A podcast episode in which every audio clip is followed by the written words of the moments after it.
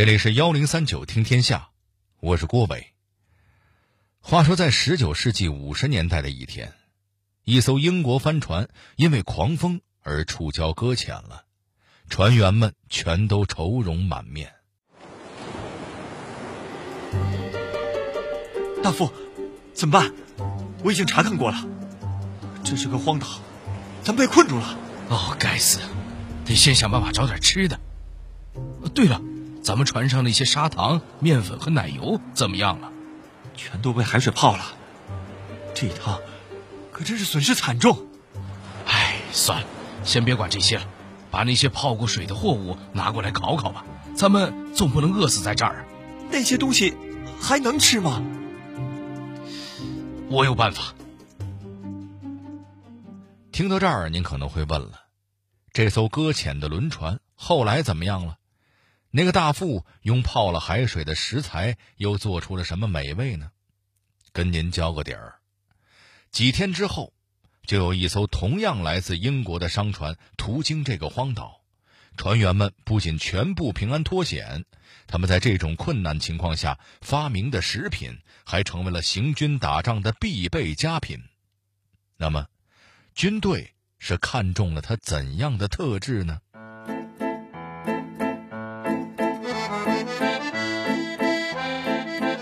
俗话说：“兵马未动，粮草先行。”古人是如何解决军粮供应的？拿破仑为保存军粮，重金悬赏。谁能够拿下这笔巨额酬金？罐头、压缩饼干、咸肉，让士兵又爱又恨的军粮经历了怎样的发展史？幺零三九听天下，郭伟和您聊聊军粮的那些事儿。这俗话说得好，人是铁，饭是钢，一顿不吃饿得慌。行军打仗的时候更是如此。咱们国家古代的很多战争里，粮草都是决定胜负的重要条件。您比方说，三国时期著名的官渡之战，曹操和袁绍在官渡那地方对峙了一年有余。袁绍本身势力强大，雄踞北方，可就是因为一个不小心，被曹操派军奇袭，储存的粮草给一把大火烧了个精光，最后军心涣散，大败而逃。十万人的军队只剩下八百残兵败将，这不仅是当时北方由分裂走向统一的关键一步，也成就了咱们国家历史上有名的以少胜多的战役。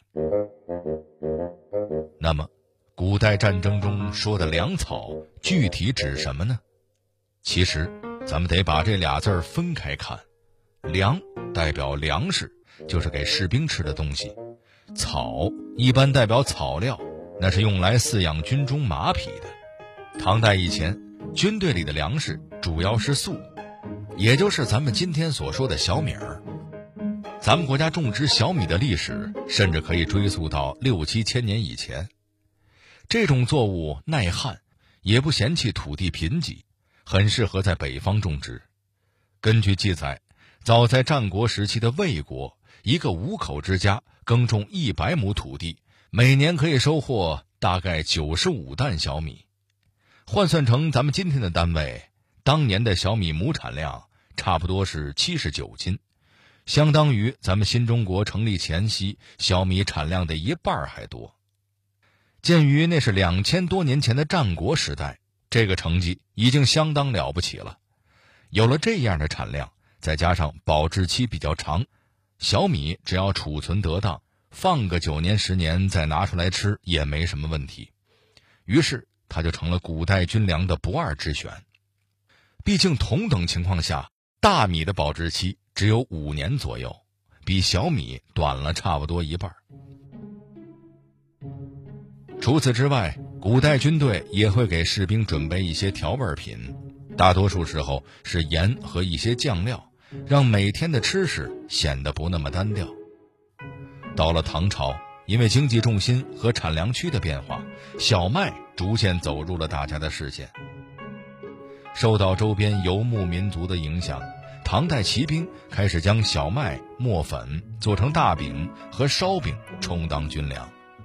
这种军粮饱腹感强，携带也还算方便，很快就在军队里风靡起来。到了宋朝，随着经济的进一步发展，士兵们的伙食也有所改善。外出打仗的时候，除了可以吃大饼、烧饼之外，还能够得到部队里配发的酒。听到这儿，您可能会问了：打仗这么紧张、危险的差事，军队里还不禁酒，不怕有人喝酒误事儿吗？其实，宋朝那会儿的酒主要是黄酒、米酒以及果酒。度数都不高，所以古代号称千杯不醉的人也就特别多。这宋军的伙食虽然较前面几个王朝已经有了不小的提高，但一碰上蒙古军队，可就给比下去了。蒙古人行军打仗的法宝就是牛肉，他们把大块牛肉切成片儿用盐和其他调料浸泡入味儿，再放在避光的地方印干，就变成了明吃风干牛肉。这种军粮在耐储存和易携带方面又上了一个台阶儿，而且蒙古军队还会把风干好的牛羊肉磨成粉末，等需要吃了再加水泡发，这样牛羊肉的体积一下子就膨胀了好几倍，也算得上是早期的压缩军粮了。到了明朝，大米成为老百姓餐桌上的常客。明朝军队也发明出了将大米制成军粮的方法。他们先将米饭蒸熟，再把熟米摊开晒干，等到要吃了，就拿热水一泡，米饭重新湿润膨胀了起来。起个什么名好呢？呃，对比今天的方便面，这种军粮大概可以被称为方便米。说完了中国的军粮。咱们再说说欧洲的。十八世纪末、十九世纪初，拿破仑率领军队横扫欧洲，因为战线过长，军粮储存就成为了困扰拿破仑的一大问题。那么，他是如何解决的呢？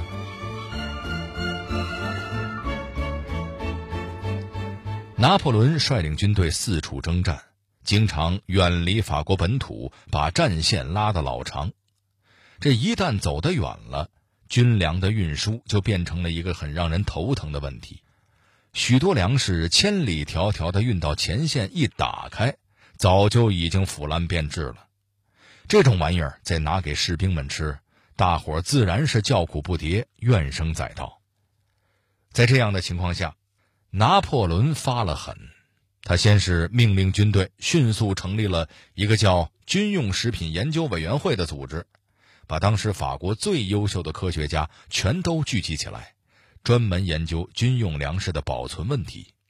后来又砸了一万两千法郎的重金寻求民间高手，说只要谁能够提出切实可行的方法供法军保存食品，谁就能把这笔巨款带回家。在十九世纪，这一万两千法郎是什么概念呢？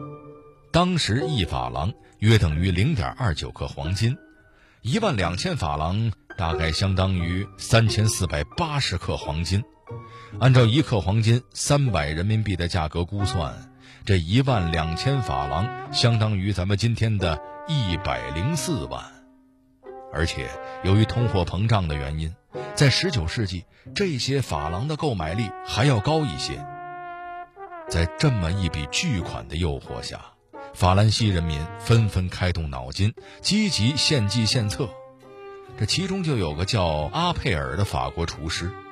本来在成为厨子之前，阿佩尔就在酸菜厂、酒厂、糖果厂和饭店做过工人，可以说一直就没离开过食品行业。他在长期工作之中发现。如果把食品适当的加热，再密封到玻璃容器里，就能够一定程度上的延长食品的保存期限。于是，阿佩尔开始了他的实验，最终总结出了一套切实可行的办法：先将食品处理好，装进玻璃器皿里，再将玻璃器皿和食物全部放进蒸锅里加热三十到六十分钟。加热完毕之后。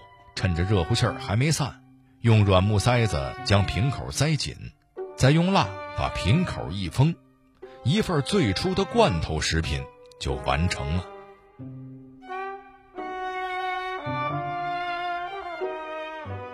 凭借这种保存食品的方法，阿佩尔拿到了一万两千法郎的巨额奖金。拿到钱之后，阿佩尔继续开动脑筋。他想到，拿破仑拿出这么多钱来寻求一个保存食品的方法，不就是为了行军打仗的时候让士兵们吃上口好的吗？既然如此，拿到方法之后，法国军方肯定还需要许多罐头，这可是一个庞大的市场。于是，阿佩尔干脆把奖金拿出来，自个儿开办了一家工厂，专门生产这种密封食品，成为了法国军队的供应商。不过，阿佩尔的密封食品在军事用途上仍然有很大的短板。他用玻璃器皿进行包装，就造成食品运输不是很方便，还得时刻提防着罐头因为长途颠簸而碎裂，给军队造成损失。于是不久之后，英国人对阿佩尔的方法进行了改良，开发出了马口铁皮罐头，还迅速申请了专利。马口铁相对轻薄，又没那么容易打碎，较大程度地解决了军粮的运输和携带问题，所以没过多久就获得了英国军方的青睐，迅速开始大量配发给英国士兵作为单兵口粮。所以，从某种程度上来说，拿破仑也为英国人做了一回嫁衣裳。罐头极大程度上的解决了军粮的存储和运输问题，但它的体积还是有些大了。支持一场战争，就要运输山一样高的罐头到前线，那么，还有没有比它体积更小、更方便的军粮呢？要说个头最小、能量最大的军粮，那就不得不提压缩饼干了。其实，饼干这种食品诞生的时间比较晚，而且它的诞生还源于一场意外。就像咱们开头小剧场里的那样，十九世纪五十年代，一艘英国帆船遭遇大风，在一个荒岛上搁浅了。船里面的那些货物，像什么面粉啊、白糖啊、奶油啊什么的，全都给海水泡了个透。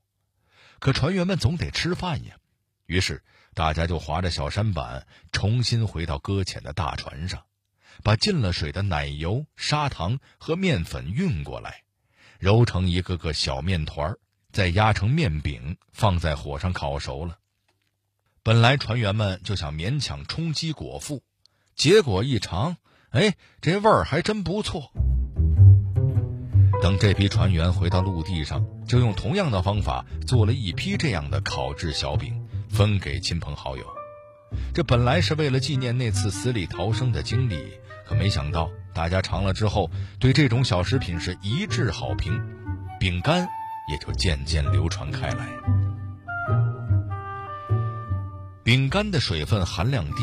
本身就比面包便携和耐储存，从它诞生之后就广受航海者和军人的欢迎。现代的军用压缩饼干又在传统饼干上做了进一步的优化，材料上选择小麦、膨化粉、核桃、芝麻、花生油、食盐这些高能量、高营养的原料，再往里加入大量的糖，这样制成的饼干只要小小一块。就能带来强大的饱腹感和能量。当然，在味道和健康上，咱们就别提太多的要求了。不过，不提要求是不可能的。随着时代的进步，大伙儿对军粮的口味和丰富程度也有了更高的要求。压缩饼干军粮王者的地位不断受到冲击，逐渐退出了历史舞台。不过，它的便携、高能量仍然在民间发挥余热，商家们也对压缩饼干的口感和食用方法做出了改进。现在的压缩饼干泡水之后，可以变成均匀的面糊，更适合各年龄阶层的人食用。买一些压缩饼干放在家里，作为紧急状况下的应急保障食品，是一个不错的选择。说完欧洲。再说美国，美国从独立战争开始就制定了属于自己的军用口粮标准。可以说，美军的这套口粮标准年纪比美利坚合众国都大。那么，这套标准里有什么样的食品呢？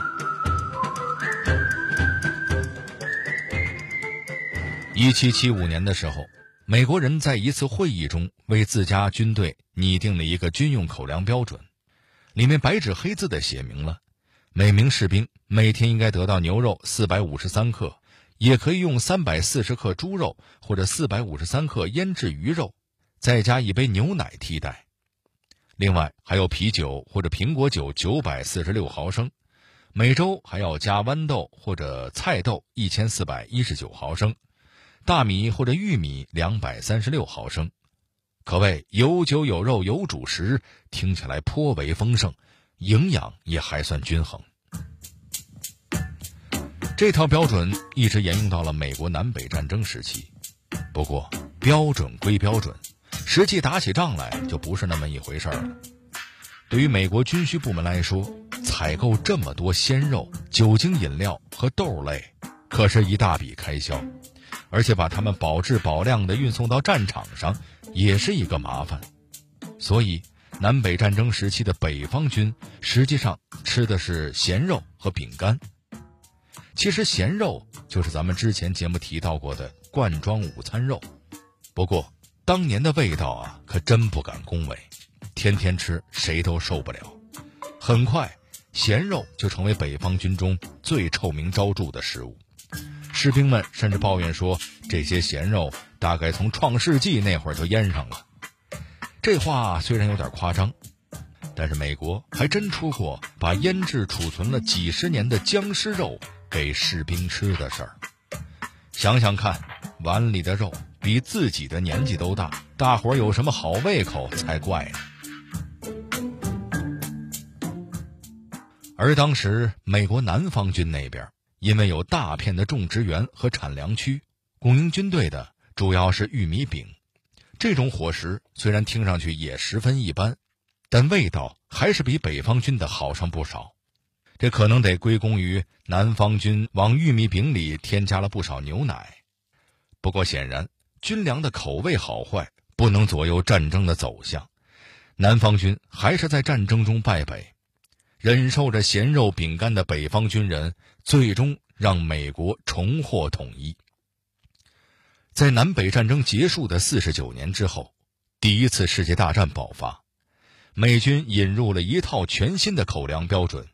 给士兵配备了包括罐头肉、饼干、口香糖、香烟、巧克力、饮料包等丰富的食品。